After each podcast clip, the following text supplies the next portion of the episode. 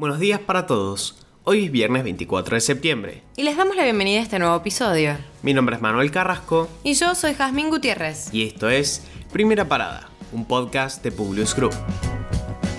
Nacionales.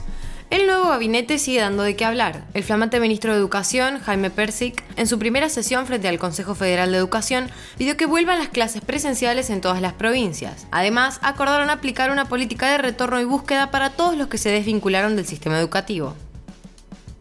Horacio Rosati es el nuevo presidente de la Corte Suprema de Justicia de la Nación. El magistrado ostentará el cargo por los próximos tres años. Ha pasado por los tres poderes del Estado, siendo intendente de Santa Fe, ministro de Justicia de la Nación de Néstor Kirchner por el Ejecutivo, siendo diputado por el Legislativo y a partir de 2016 miembro de la Corte Suprema de Justicia tras ser designado por Mauricio Macri. Tras las especulaciones acerca de un aumento del gasto por parte del oficialismo para ganar las elecciones, se confirmaron las nuevas medidas económicas. Aumento del salario mínimo en octubre a 31 mil pesos suba del piso de ganancias a 175 mil pesos. Amnistía fiscal y extensión de la moratoria para las pymes y asociaciones sin fines de lucro con deudas menores de 100 mil pesos. Extensión a la asistencia de emergencia para trabajadores independientes. Jubilaciones anticipadas para desempleados con 30 años de aporte. Y un nuevo ingreso federal de emergencia de 15 mil pesos, entre otras medidas. La ciudad de Buenos Aires no registró muertos por COVID por primera vez en más de un año. La última vez que no se informaron fallecidos fue el 11 de septiembre del año pasado. Según las declaraciones del ministro de Salud porteño, en la ciudad, si uno considera a la población pasible de ser vacunada con 18 años o más, el 93% ya tiene la primera dosis.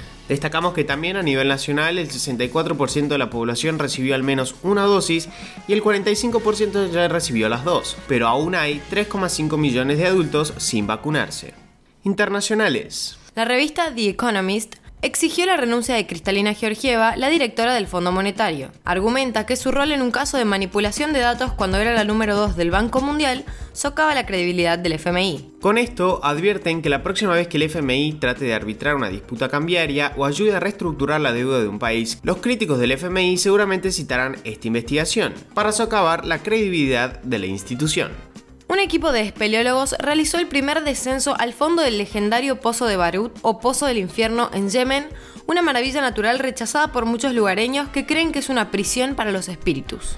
El imponente Pozo del Infierno crea un agujero de 30 metros de ancho y se hunde aproximadamente 112 metros por debajo de la superficie y según algunos relatos desprende olores extraños. En el interior encontraron serpientes, animales muertos y perlas de la cueva, pero no había señales de nada sobrenatural. El presidente de Bolivia denunció ante la ONU al gobierno de Macri por el envío de armas y municiones a los golpistas durante la crisis política de 2019. En su discurso responsabilizó a actores internacionales por el fin del gobierno de Evo Morales, que ocurrió en medio de una grave crisis política por denuncias de fraude en las elecciones. También aseguró que tuvieron un rol en el quiebre institucional representantes de la Unión Europea y otras organizaciones no gubernamentales. Detuvieron en Italia a Carles Puigdemont, uno de los líderes del movimiento independentista catalán.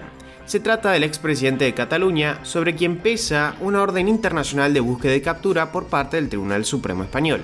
La OMS aún no aprueba la vacuna Sputnik V. Hoy no se permite el ingreso a los países europeos si se está inmunizado con la vacuna rusa. Recordamos que solo en la Argentina hay más de 10,2 millones de personas que estarían impedidas de ingresar debido a esto. Ahora sí, los despedimos por hoy. Gracias por escucharnos. Si te gusta este podcast, compartirlo con tus amigos.